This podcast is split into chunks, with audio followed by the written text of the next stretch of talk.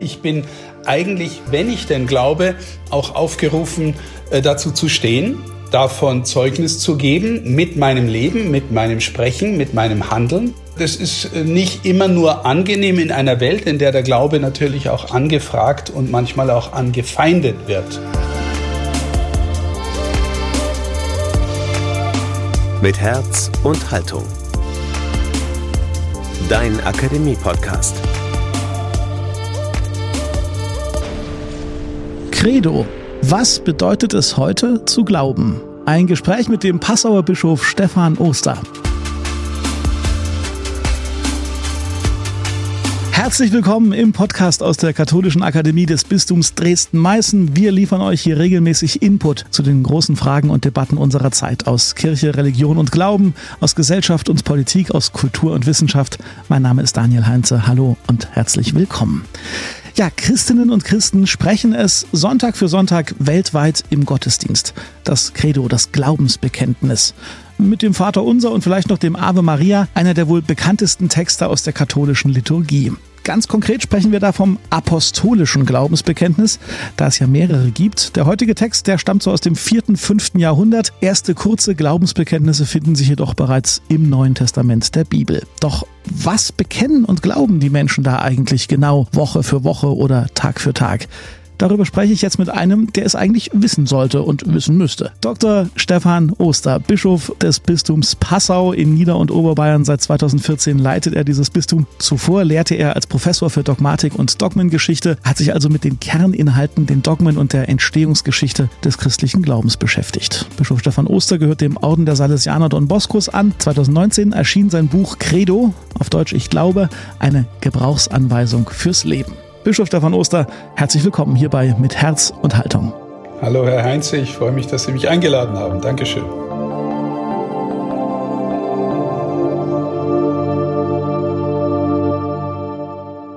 Beginnen wir mal ganz grundsätzlich bei dem Wort Glaubensbekenntnis. Was bedeutet es für Sie zu glauben und ja, was zu bekennen? Und zwar tatsächlich ganz grundsätzlich erstmal als Christ und dann natürlich im Folgenden weiter als Ordensmann und auch als Bischof. Das ist gleich eine sehr umfassende Frage. Glauben bedeutet die Welt, sich selbst, den anderen Menschen und natürlich dann auch Gott durch eine bestimmte ähm, Weltauffassung anzuschauen und äh, wahrzunehmen. Also es ist, wenn ich wirklich glaube und sich das in mein Herz irgendwie äh, hineinlegt, dann schaue ich die Welt mit anderen Augen an, begegne der Welt mit anderen Augen. So, das ist mal so ein grundsätzliches Ding. Das ist also nicht nur etwas, worüber ich nachdenke und mir Gedanken mache, das gehört auch dazu. Aber wirklicher lebendiger Glaube verändert mich, meine Einstellung zu mir selbst, zur Welt, zum anderen, zu Gott. Okay, und dann sind wir noch bei dem Wort bekennen. Das hat ja eine doppeldeutige Ebene eigentlich auch. Ne? Also gerade im Deutschen ist ja bekennen nicht nur ein freiwilliger Akt. Ja, ähm, wir meinen natürlich, also das, äh, das, äh, die Übersetzung im Griechischen ist sogar Martyrium, das Bekenntnis ist das, Mar die Martyria ist das Bekennen. Ähm, das heißt, es hat irgendwie was Herausforderndes. Ne? Ich bin eigentlich, wenn ich denn glaube, auch aufgerufen, äh, dazu zu stehen, davon Zeugnis zu geben, mit meinem Leben, mit meinem Sprechen, mit meinem Handeln. Und äh, das ist nicht immer nur angenehm in einer Welt, in der der Glaube natürlich auch angefragt und manchmal auch angefeindet wird. Wenn ich von irgendwas überzeugt bin und glaube, dass es auch nochmal eine gute Gabe ist, die ich geschenkt bekommen und empfangen habe, dann gehört zu unserem christlichen Glauben auch dazu, dass ich den anderen einlade, daran teilzunehmen. Ne? Wenn ich wenn ich zum Beispiel verstanden habe, dass jemand irgendwas braucht, was für ihn nützlich ist, meinetwegen Nahrung oder Kleidung, und ich habe davon im Überfluss, dann bin ich eigentlich herausgefordert, als Mensch ihm äh, was zu geben. Wenn ich glaube, dass der Glaube eine gute hilfreiche, sogar lebenswichtige Sache ist, da bin ich eigentlich auch eingeladen, dem anderen zu helfen, in den Glauben zu finden. Das ist auch Teil dessen, was wir Bekenntnis nennen. Was ich mich manchmal frage, dieser, dieser feste Bestandteil des Glaubensbekenntnisses im Gottesdienst, das hat ja ein bisschen auch was von Predigen zum Chor. Ich meine, es wissen doch alle, was wir glauben. Wieso machen wir das jedes Mal aufs Neue? Ehrlich gesagt, ich glaube nicht, dass wir alle wissen, was wir glauben. Ich würde eher die Frage stellen, das hat Robert Spähmann gesagt mal, äh, glauben wir eigentlich, was wir glauben? So, und, und was wir da sagen und was wir bekennen. Ganz oft ist es ja tatsächlich so, dass äh, viele Menschen, die zum Beispiel sagen, ja, ich gehöre zur katholischen Kirche, wir sind eigentlich zum Gottesdienstbesuch gerufen, eingeladen, sogar verpflichtet sonntags. Ähm, wir wissen aber, dass heute weit über 90 Prozent nicht mehr hingehen. So. Und das bedeutet, lebe ich meinen Glauben, pflege ich meinen Glauben, lasse ich den vertiefen? Die allermeisten Menschen, glaube ich, die nicht mehr hingehen, meinen, sie glauben schon irgendwie und meinen, das ist auch irgendwie christlich. Aber wenn man dann genauer hinfragt, worum es dann da geht, dann wissen ganz viele nicht mehr, was wir eigentlich glauben. Also beispielsweise die Offenbarung, dass Gott wirklich ein Vater ist. Glaubst du, dass es da sowas wie eine ähm, etwas gibt, das muss jetzt nicht einfach der, der Mann mit dem weißen Bart sein, sondern eine, eine personale äh, Größe, zu der ich du sagen kann, die auf mich schaut, die sich um mich kümmert, die mich in gewisser Weise versorgt. Das würde ich jetzt mit dem, äh, mit dem Wort väterlich verbinden. Eine schöpferische Macht, die mich meint. Glaubst du, dass das so ist? Oder wenn wir über Christus sprechen, wahrer Gott und wahrer Mensch, das ist unser Glaubensbekenntnis. Glaubst du, dass Christus Gott war, der gekommen ist, um dich zu erlösen? Ja, von was denn und zu was erlösen? Mir geht's doch gut. Äh, Brauche ich denn Erlösung? Was heißt denn das eigentlich? Also es sind nur sehr fundamentale Fragen angedeutet, wo ich sagen würde, könnten das die Menschen ins Wort fassen, was wir da sagen, was wir da glauben? Sie spielen ja wahrscheinlich auch an auf solche Umfragen, die man immer mal wieder liest, dass ein großer Teil der Katholiken dann doch auch an solche ja, Konzepte wie Wiedergeburt oder, oder sowas durchaus glaubt oder empfindlich ist, was ja eigentlich im Gegensatz steht zu der katholischen äh, Glaubenslehre. Ja. Genau, oder viele, viele glauben nicht an Auferstehung, sowas. Ne? Also, obwohl das unser wichtigstes, zentralstes Fest ist, dass Christus von den Toten auferstanden ist. Ne? Sie haben gerade so, so das Glaubensbekenntnis direkt mit dem Gottesdienstbesuch verknüpft. Äh, ist jemand, der nicht sondern in den Gottesdienst geht, nicht zwingend ein rechtgläubiger Mensch? Das ist eine gute Frage, weil zunächst muss, natürlich kann man glauben und muss nicht unbedingt im Gottesdienst sein. Aber wenn man sich fragt, woher das kommt, das, was wir Sonntagspflicht nennen, ich sage das bewusst in Anführungszeichen, weil das ein schwierig äh, eingängiger Begriff ist, Pflicht und Glauben und sowas. Aber wenn wir zum Beispiel sagen, ähm, die jüdische Überlieferung, die ja damit zusammenhängt, die sagt uns, dass Gott äh, die Welt in einem rhythmischen Geschehen erschaffen hat und es wird im Sieben-Tages-Rhythmus geschildert. Und der siebte Tag im Judentum ist dann der Sabbat. Und die zehn Gebote, die alle so fundamental wichtig nehmen, die haben als drittes Gebot, du sollst den Sabbat heiligen. So, das heißt, es ist ein Tag, der bestimmt ist für die Ruhe von der Arbeit, für deine Gottesbeziehung, für die äh, Beziehung mit den anderen Menschen im Licht der Gottesbeziehung. Und da ist gewissermaßen die Ausdrucksform schlechthin der Besuch des Gottesdienstes. Ja, das ist so tief im Judentum zumindest, dass das die Identität des Judentums ausmacht. Jetzt haben wir am Sonntag eine Feier, die wir die Eucharistie nennen. Das heißt, Christus schenkt sich in den Gaben von Brot und Wein. Wir glauben, er wird real gegenwärtig und er sagt uns auch nochmal, tut dies zu meinem Gedächtnis. Also tut dies, feiert dies, wiederholt dies. Und die Christen haben das sehr früh aufgefasst als, ja, die Auferstehung Jesu ist gewissermaßen die neue Schöpfung. Der achte Tag, der Sonntag, ist der neue Sabbat. An dem Tag feiern wir das, was Christus uns aufgetragen hat. Insofern kann man sagen, natürlich gehört das zusammen, ein gläubiger Christ zu sein und den Gottesdienst zu besuchen. So. In unserer Gesellschaft wird es immer weniger verständlich und viele sagen, ja, ich kann ja auch so glauben. Natürlich kannst du so glauben, aber Christus, der dich eingeladen hat, um dein Glauben zu stärken, um sich dir zu geben, um immer wieder einzuüben, dieses Bekenntnis, ähm, das ist aus unserer Sicht schon sehr wichtig, weil, wissen Sie, man kann den Glauben auch verlieren, der kann auch verdunsten, ohne dass man es merkt. Und am Ende kommt man raus und man meint, man glaubt und glaubt irgendwas, aber nicht unseren Glauben. Ja.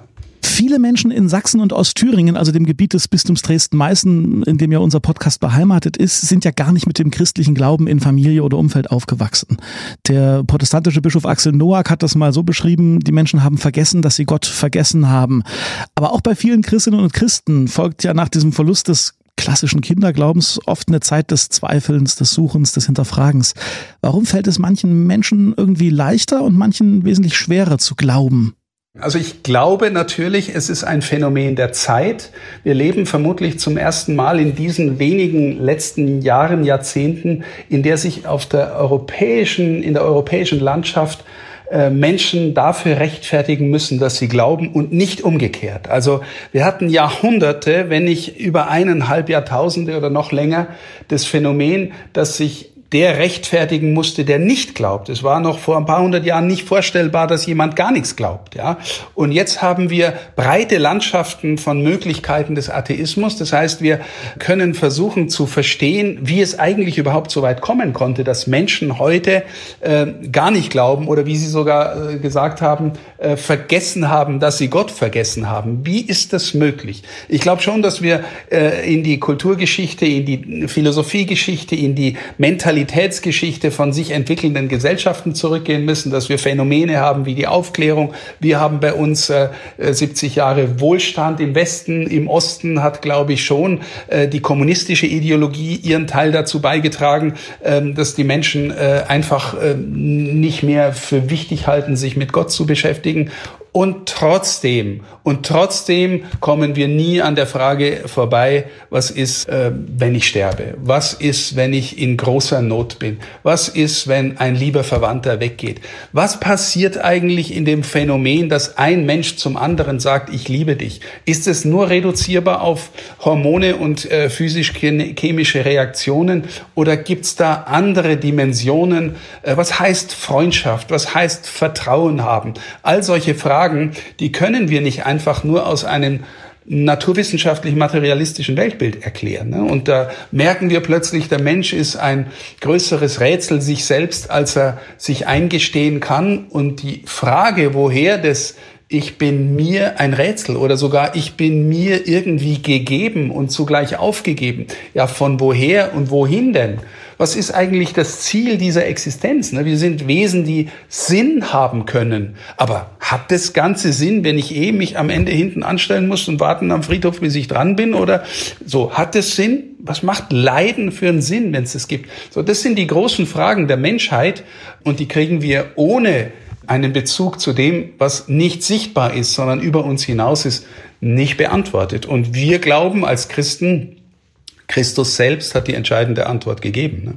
Und wieso ist es dem einen gegeben, das einfach glauben zu können, ich sag mal einfach in Anführungszeichen, und anderen fällt es so schwer und sie sind mit Zweifeln unterwegs und sie suchen und sie haben Anfragen an das, was wir da bekennen. Also zunächst mal, glaube ich, Zweifel gehören dazu. Ich glaube, Zweifel hat im Grunde jeder und Zweifel sind sogar vielleicht ein Motor für die eigene innere Bewegung, tiefer zu verstehen, tiefer zu kommen, weiter zu fragen, Gott äh, zu weiterhin zu suchen, weil wir bleiben ja Gottsucher obwohl wir eine Art Offenbarung haben äh, davon, wer Gott ist und wie er zu uns ist. Aber bin ich schon immer in dieser Beziehung. Aber jetzt zu der Frage, warum ist es manchen gegeben, manchen nicht? Suchst du ernsthaft genug? Das wäre die eine Frage, die ich an mich stelle. Die andere Frage, sind dir schon Zeuginnen und Zeugen des Glaubens begegnet, wo du sagst, Mensch, so wie der ist, denkt, spricht, handelt, lebt, das kommt aus was anderem, gell? Das, das würde ich gerne auch haben. Also die Christentumsgeschichte lebt davon, dass Missionarinnen und Missionare in ferne Länder der Welt gegangen sind, um genau davon Zeugnis zu geben. Sie leben anders als andere und die, denen sie begegnen, fragen sie, wieso kann der so leben? Wieso kann der lieben? Wieso wäscht er mir die Füße? Das sind äh, Zeugnisse, die dann auf etwas hindeuten, hoffentlich das andere dann fragen lässt und, und dann vielleicht auch hoffentlich ähm, tiefer in den Glauben finden lässt. Wir haben von der Schrift her, von der Bibel her die Zusage, wer sucht, der findet. Wer anklopft, dem wird geöffnet. Suchen wir ernsthaft? Wir haben es eingangs ja schon angesprochen, den Text des Glaubensbekenntnisses, den sprechen wir am Sonntag im Gottesdienst vielleicht manchmal ein bisschen sehr automatisch und ritualisiert als Teil der Liturgie. Und wir können ja heute jetzt nicht jede einzelne Zeile äh, durchexerzieren. Deswegen die Frage, welche Zeile wird Ihrer Meinung nach zu häufig übersehen und das vielleicht zu Unrecht? Ich glaube, es ist die Zeile der kommen wird zu richten die Lebenden und die Toten. Also die Wiederkunft Christi, auf die wir zugehen, ist Teil unseres Glaubensbekenntnisses und zwar genauso äh, kräftig wie das Weihnachtsbekenntnis, ne? der geboren wurde, Wir bekennen, dass Christus geboren wurde. Das heißt, es war ein konkretes geschichtliches Ereignis. Aber wir bekennen auch, dass er wiederkommen wird, zu richten die Lebenden und die Toten. Das gehört genauso ins Glaubensbekennen. Ja, glauben Sie das? Glaub ich das? Dass er kommt und dass sein Kommen, sein mir begegnen eine Art Gericht für mich wird? Glauben wir das? Glauben wir, dass es im Glauben wirklich um was geht? Also bis dahin, ne, wir, wir interpretieren natürlich, vielleicht auch mit einigem Recht, dass das Wort richten im Deutschen auch die schöne Bedeutung hat von aufrichten oder wieder etwas herrichten, was kaputt gegangen ist. Ja, das auch. Aber das sind, äh, das hat sicherlich auch die andere Konnotation, dass, ähm, dass irgendwie über mich auch etwas entschieden wird oder im Licht seiner Gegenwart mir offenbar wird, wie ich gelebt habe und was ich, was gelungen ist und was ich versäumt habe. Das glaube ich zutiefst. Aber ist dann nicht das Glaubensbekenntnis eine Form von Überforderung? Es kann doch kein Mensch wirklich das alles total glauben und hinnehmen und einen Haken dran machen. Ja, natürlich. Äh, Nochmal, ich glaube schon, dass wir auch eine gewisse, äh, ein gewisser Anspruch an uns besteht, die Dinge mehr zu verstehen. Aber wir haben auch, gerade wir Katholiken, wir haben auch die Kirche, in der wir glauben. Wir haben auch die Gemeinschaft, in der wir glauben. Wissen Sie, wenn Sie zum Beispiel Parteimitglied sind in irgendeiner politischen Partei, können Sie das Parteiprogramm auswendig? Nee. Sie, Sie teilen irgendwie die Grundrichtung und gibt es Unterschiede in, in der Interpretation äh, des, äh, weiß ich was, des Basistextes. Ich glaube schon, dass, äh, dass es die Möglichkeit gibt, äh, die Dinge tiefer zu verstehen. Aber interessant ist ja auch, dass es gerade im christlichen Glauben die Wahrheit gibt, dass es zum Beispiel das alte Mütterchen im bayerischen Wald, das irgendwo im hintersten Einödhof lebt, das kann einen tieferen Glauben haben als der Bischof oder der größte äh, Theologieprofessor irgendwo auf dem wichtigsten Lehrstuhl äh, für Theologie. Verstehen Sie? Also diese Dimension von Glauben nicht nur im Sinn von ich weiß, wovon ich rede, das ist nur eine Dimension, die andere ist Cordare, credere heißt auf Lateinisch cordare. Ich gebe dir mein Herz, ich vertraue auf dich. Ich vertraue jemandem. Das ist die eigentlich existenziellere Dimension dessen, was wir mit Glauben bezeichnen. Ja. Und ich glaube es in einer Gemeinschaft, die dieses Bekenntnis teilt. Ja. Und es hilft mir äh, gewissermaßen mitzuglauben, auch wenn ich nicht alles kapiere. Nun kann ja aber die Kirche unter Umständen auch Teil des Problems sein, was den Zugang zum Glauben betrifft. Ich glaube an die heilige katholische Kirche. Vielen Menschen geht dieser Satz in der aktuellen Situation der Kirche, auch vor dem Hintergrund des sexuellen Missbrauchs in unserer Kirche, gerade kaum oder gar nicht mehr über die Lippen. Was verbinden Sie mit dem Satz über das hinaus, was Sie gerade schon gesagt haben? Und haben Sie vielleicht eine Botschaft für die Menschen, die ähnliche Probleme haben, wie ich sie gerade angedeutet habe, mit diesem Satz, ich glaube an die heilige katholische Kirche? Ist zutiefst verständlich. Ähm, also gibt es die Dimension der Heiligkeit in der Kirche angesichts der Tatsache, dass so viele Menschen Sünderinnen und Sünder sind, auch in der Kirche. Übrigens ich auch und im, im Grunde jeder und jede. Ja, das heißt, wir brauchen die Kirche ja nicht einfach nur, weil wir uns darin irgendwie selber äh, gefallen, sondern damit wir hoffentlich heilere, bessere, heiligere Menschen werden. Was mich immer wieder berührt und erschüttert ist, die Geschichte von der Bekehrung des Paulus wird in der Apostelgeschichte dreimal erzählt. Das heißt, sie ist dem Autor, dem Lukas, so wichtig, dass er die Geschichte dreimal erzählt. Und jedes Mal, also der Paulus erlebt irgendeine Erschütterung und hört die Stimme Christi, die zu ihm sagt, warum verfolgst du mich? Ja, sagt, warum verfolgst du meine Anhänger? Warum, warum verfolgst du mich? Das heißt, wir dürfen glauben als Gemeinschaft der Kirche, dass in geheimnisvoller Weise Christus selbst gegenwärtig ist. Die, die, die Mystik des Paulus oder auch die Lehre der Kirche sagt, in gewisser Weise sind wir sein Leib. Ja? Das heißt, seine Gegenwart ist ähm, das, was die Kirche im Innersten heilig macht. Und katholisch heißt ja umfassend, das heißt, diese Gegenwart Jesu hat Relevanz für alle, für, äh, für alle Menschen. Dass die, die zu ihm gehören, Sünder sind und äh, äh, manchmal Skandale produzieren oder Verbrechen produzieren, wie wir wissen. Das war von Anfang an so. Schauen Sie, die zwölf, die er sich ausgesucht hat, die Handverlesenen, da war einer, der hat ihn verkauft, äh, der Petrus hat ihn äh, verleumdet und unter dem Kreuz, als es drauf ankommt, sind alle davon gerannt. Wir heißen aber die apostolische Kirche, ja. Das heißt, die Helden des Anfangs waren alles keine Helden.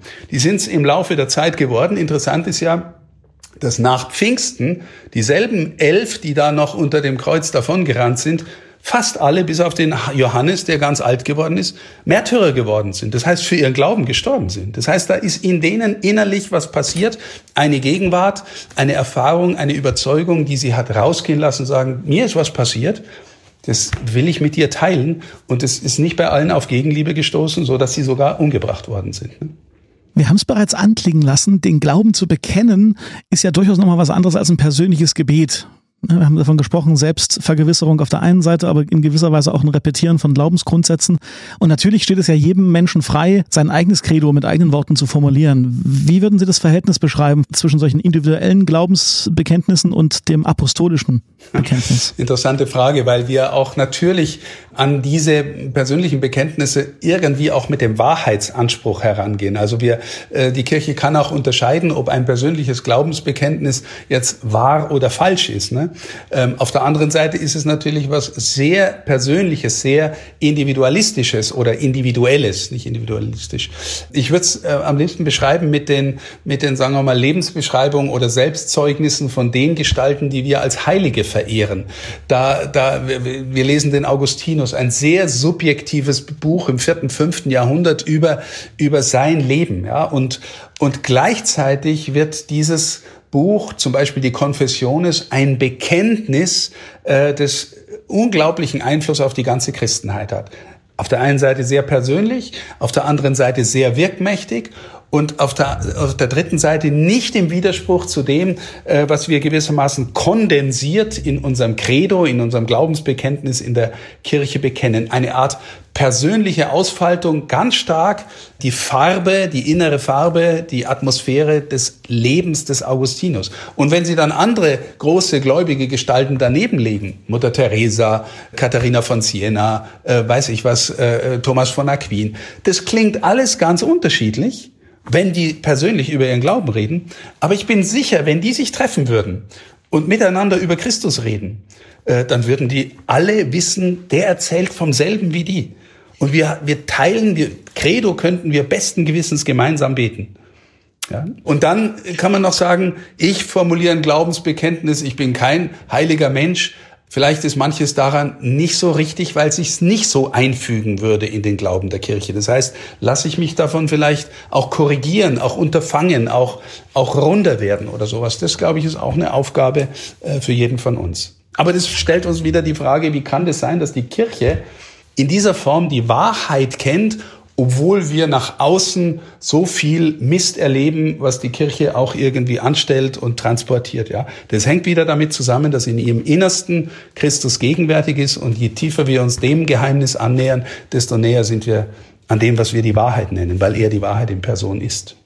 Sie haben gerade ganz bewusst gesagt, das Credo beten. Also ist das Credo doch ein Gebet für Sie? Ja, natürlich. Es ist ein Gebet und ein Bekenntnis. Also wir bekennen im Gottesdienst unserem Gott, dass wir an ihn glauben und wir bekennen auch es einander. Also wir, wir, wir sagen, das ist unser Glaube, das macht uns als Gemeinschaft aus. Darin kommt unser Glaube an Gott zum Ausdruck vor ihm. Wir tun es im Gottesdienst. Recht zu Beginn des Glaubensbekenntnisses taucht Maria auf, die Mutter von Jesus. Wenn man es wie der Evangelist Lukas sieht, dann war sie nach der Verkündigung von Jesu Geburt durch den Erzengel Gabriel die allererste, die so in etwa das geglaubt hat, was Christinnen und Christen heute noch glauben. Maria gilt vielen als Vorbild im Glauben und trotzdem steht da in diesem Glaubensbekenntnis nur in Anführungszeichen dieser eine Satz, geboren von der Jungfrau Maria. Das ist doch eigentlich ein bisschen knapp, wenn man mal sich anschaut, welche Rolle Maria für die Kirchen- und Religionsgeschichte spielt, aber auch für den persönlichen Glauben vieler Menschen und wie wichtig sie für viele Gläubige ist. Ist das nicht ein Missverhältnis? Ehrlich gesagt, das ganze Glaubensbekenntnis ist extrem knapp. Also ähm, zum Beispiel äh, die Wundertaten, die Jesus gesagt hat, die Bergpredigt. Äh, also ganz viel, was er in seinem Leben gewirkt hat, kommt da nicht vor. Es wird reduziert auf geboren, gelitten, äh, äh, gekreuzigt, auferstanden. und, wir, und er wird wiederkommen.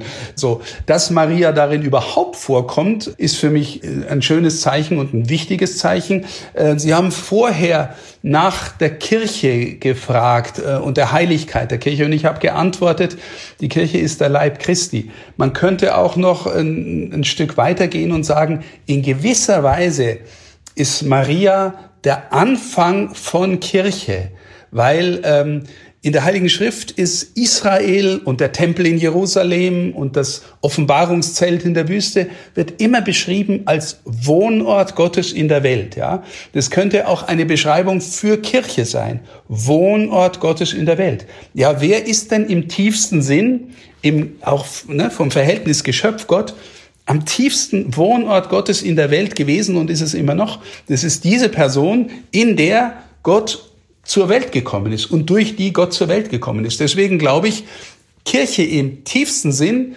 könnte man sagen, ist die Mutter des Herrn. Da gehen die Menschen hin, weil sie spüren, da ist, jetzt sage ich ein, ein, ein schönes Wort, da ist heile Welt, da ist heile Schöpfung. Ja, in mir ist Gott ähm, hoffentlich auch da, was ich glaube, aber ich bin auch ein Sünder. Und irgendwie, ob ich denn immer so klar weiß, und in mir ist gebrochene Welt. Ich gehe Wallfahrten nach Altötting, weil ich irgendwie die Sehnsucht habe und spüre, da ist heile Welt. Ne? Da ist irgendwie geheimnisvoll die, die Verehrung der Mutter Gottes lebendig. Nicht um ihretwillen, sondern weil das der Ort ist, in dem Gott so da ist, wie er da sein will und da sein kann, ja, weil ungebrochen, neue Schöpfung, heile Welt, so. In diesem Sinn ist Maria tatsächlich auch für meinen eigenen Glauben sehr, sehr wichtig. Einen anderen Anwurf, den ich mal gelesen habe ans Glaubensbekenntnis, ist diese Unwucht zwischen der Betonung des ersten Evangeliums, des ersten Testaments vielmehr, also des Weges Gottes mit den Juden, dem Volk Gottes, was ja auch relativ knapp behandelt wird und dann ja einer sehr klaren, zentralen Betonung der Rolle und des Lebens und Leidens und der Auferstehung Christi. Ähm, ist ja auch eigentlich nicht ganz gerecht, wenn man den Weg Gottes mit den Menschen äh, als Ganzes sieht als Volk Gottes. Ja, aber natürlich, wenn wir Christus als den deuten, in dem die gesamte Geschichte Israels ähm, zur Vollendung und Erfüllung kommt, also Israel als Volk Gottes. Ne? Wenn Sie, wenn Sie zum Beispiel ähm, in der Schrift äh, äh, heißt es manchmal das Gesetz und die Propheten, ne? wenn Bezug genommen wird aufs Alte Testament. Wenn dann heißt, wie es im Gesetz und bei den Propheten heißt, dann fasst man damit die gesamte Geschichte Israels zusammen. So, jetzt gibt es zum Beispiel die Erzählung von der Verklärung Jesu. Jesus nimmt drei Jünger mit auf den Berg und auf einmal sehen sie ihn da in einer strahlenden, weißen, herrlichen Gestalt irgendwie. Der Vater sagt vom Himmel her, das ist mein geliebter Sohn, auf den sollt ihr hören. Und wer erscheint da? Mose und Elia. Und Mose ist der Gesetzgeber, das Gesetz, und Elia ist der größte der Propheten. Das heißt, hier erscheinen die beiden Gestalten und machen deutlich, alles, was Israel gemeint, gesagt, woraufhin es gelebt hat als Volk Gottes, vollendet sich in dieser Gestalt. Ja. Ähm, deswegen, äh, wenn Jesus wahrer Gott und wahrer Mensch ist, wenn ihm, äh, wenn in ihm Gott zur Welt kommt, dann ist es gewissermaßen die Vollendung dessen, worauf Israel seit Jahrtausenden gewartet und hingelebt hat. So. Ne? Wir sind fast am Ende unseres Gesprächs und wir haben relativ intensiv ja über den Text des Glaubensbekenntnisses gesprochen. Mir ist bewusst, dass man das noch viel intensiver und länger tun kann. Aber mitunter kommt ja selbst dieser Text am Sonntag in der Messe gar nicht vor, sondern wird ersetzt durch ein Lied, was aus der Tradition der Kirchen- und Glaubensgeschichte entstanden ist. Gibt es da vielleicht eine Zeile oder ein Lied, was, was Ihnen persönlich ans Herz gewachsen ist oder von dem Sie sagen, das ist eine gute Form des Glaubensbekenntnisses, die mir sehr, sehr am Herzen liegt? Gute Frage. Da müsste ich jetzt ein bisschen überlegen, aber. Hm. Oder sind Sie im Zweifelsfall Team Text und sagen lieber das Glaubensbekenntnis runterbeten? Äh, also runterbeten würde ich es gar nicht gerne, also sondern schon versuchen es so zu beten, dass man einigermaßen mitvollzieht, äh, was wir was wir glauben. Aber ähm, nach dem Glaubensbekenntnis kommt, beginnt ja dann gewissermaßen die die Eucharistiefeier. Und äh, mir ist schon auch immer noch wichtig zu sagen, dass es kommt Wort Gottes. Ne? Wir sagen, äh, wenn es zwei Lesungen gibt, äh, äh, Lesung aus dem Alten Testament, Lesung aus dem Neuen Testament, und wir sagen, Dank sei Gott. Dann kommt Evangelium. Das heißt, äh, wir stehen auf, die, die Gläubigen beten oder singen Halleluja. Das heißt, jetzt kommt Jesus, der, der äh, die Bibel vollendet in Person. Dann kommt das Glaubensbekenntnis und dann geht's jetzt über in den eucharistischen Teil. Das heißt, alles das, was wir da gehört haben, das wird jetzt hier nochmal konkrete Wirklichkeit, so dass ich das als Nahrung in mich aufnehmen kann. Ne? Das heißt, äh, ähm, das Glaubensbekenntnis ist nicht das Ende des Ganzen, sondern äh, das schließt einen Teil ab und wir gehen über in, in, äh, in die, wie, wie, wie möchte man das beschreiben, die noch dichtere, konkretere Wirklichkeit, die in mir eingehen will, in die, durch die in mir der Glaube noch mal tiefer wachsen, Fleisch und Blut werden soll. Sowas, ne? Mit, mit begrenzten Worten versuche ich das Geheimnis zu sagen. Die Frage nach dem Lied, äh, die stelle ich Ihnen aber trotzdem gleich nochmal. Ähm, ehrlich gesagt, in, wo ich den Gottesdienst feiere sonntags, da gibt's keinen. Äh, Na, das ist doch also, auch eine Ansage. Oder es gibt eben einen, ein vertontes Glaubensbekenntnis. Das ist doch aber ein klarer Standpunkt, wenn Sie sagen, dass Sie, wenn, wenn Sie eine Messe zelebrieren, am, am liebsten die gesprochene oder vertonte Version. An den Feiertagen, ne? Das ist schon, äh, dass äh, das Glaubensbekenntnis wird in den Messen ja nur an den äh, Festtagen und Sonntagen gebetet. Also und da lege ich Wert darauf, dass es gebetet wird. Ich würde auch Wert darauf legen, legen das hin und wieder mal das große Glaubensbekenntnis, wo das noch ein bisschen ausgefalteter ist, gebetet wird, das sogenannte Niceno-Konstantinopolitanum. Äh, in Italien beten sie das jeden Sonntag. Das ist das, wo wir dann an einem bestimmten Punkt äh, auch auf die Knie gehen, ne? Ja, also zumindest ist es vorgesehen, dass man das könnte. Und an Weihnachten, wenn man das Große betet, macht man es dann auch, ja. Zum Beispiel bei, an dem Moment, wo es um die Inkarnation geht, also um, um, die, um die Geburt Jesu. Bischof Stefan Oster, ganz herzlichen Dank für dieses Gespräch. Ja, gerne.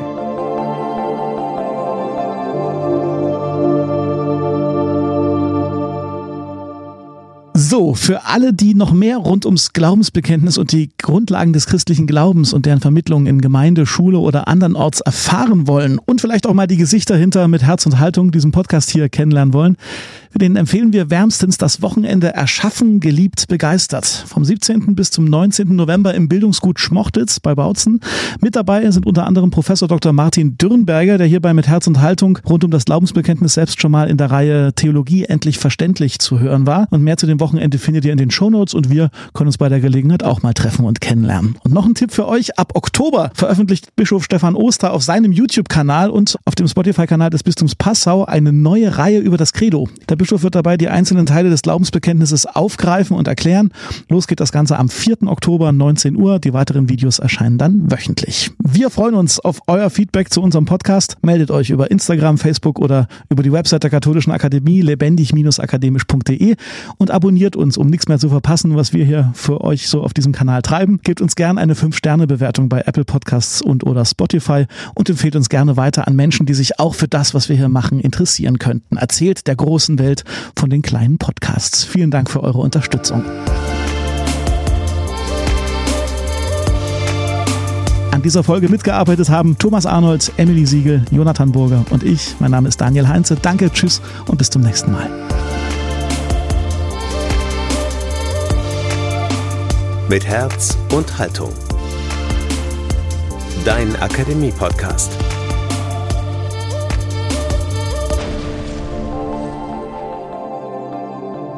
Ein Angebot der Katholischen Akademie im Bistum Dresden-Meißen.